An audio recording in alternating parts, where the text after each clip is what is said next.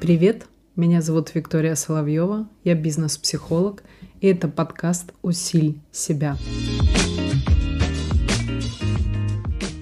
Как быть, когда считаешь себя еще недостаточно экспертным?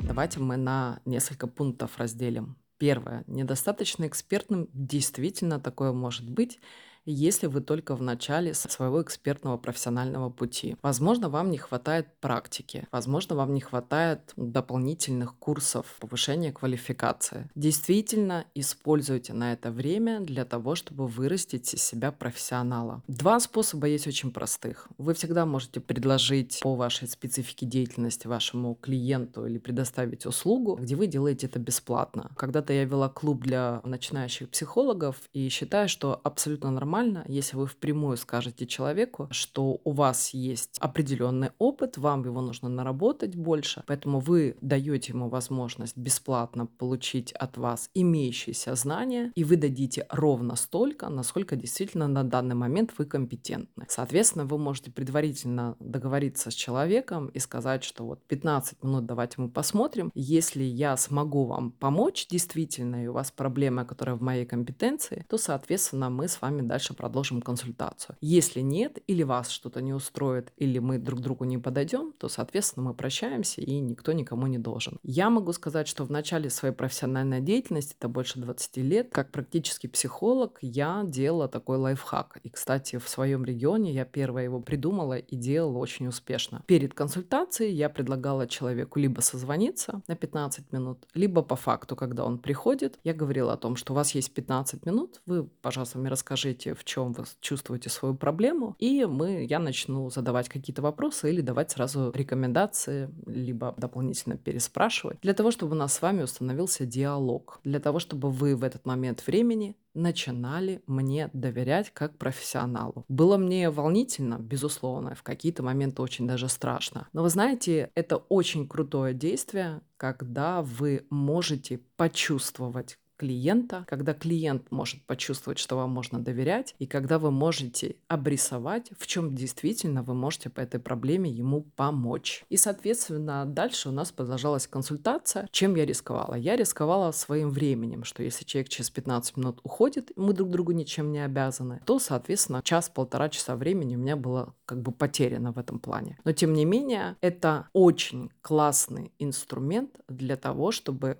в доли секунды времени показать и продемонстрировать свою готовность клиенту. А клиент в соответствии с этим начинает уже вам доверять. Это если вы психолог.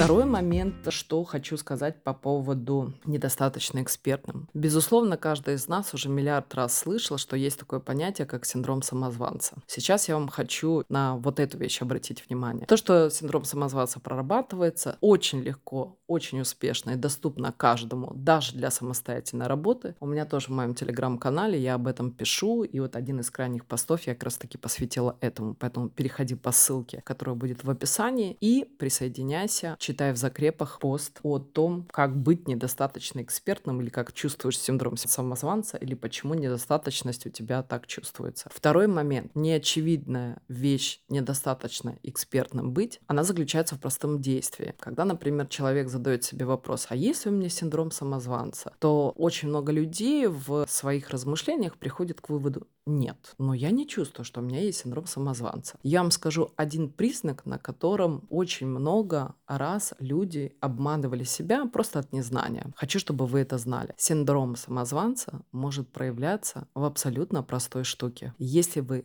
бесконечно скупаете курсы, проходите какие-то дополнительные курсы. Если вам нужно еще, а вот тут вы не умеете еще продавать, а вот тут вы уже научились продавать, а вот тут вы не умеете выкладывать сторис, а вот тут у вас как-то не такой контент, а вот тут еще нужно в принципе какой-то сторителлинг научиться делать. И таким образом ваша жизнь превращается в то, что вы бесконечно идете на разные курсы с ощущением того, что вот, ну не сейчас, ну вот я сейчас закончу курс и тогда начну практику. Поэтому, как бы ни было страшно, но недостаточно экспертного профессионала от профессионала своей деятельности отличает только один признак – практическая действия. Практика, бесконечно обучение не является практикой. За исключением только того, если вы проходите определенный курс, и вы берете оттуда максимум и практически внедряете эти инструменты в свою работу. Поэтому будьте экспертным, набирайте свою экспертизу, не пробуйте, а делайте.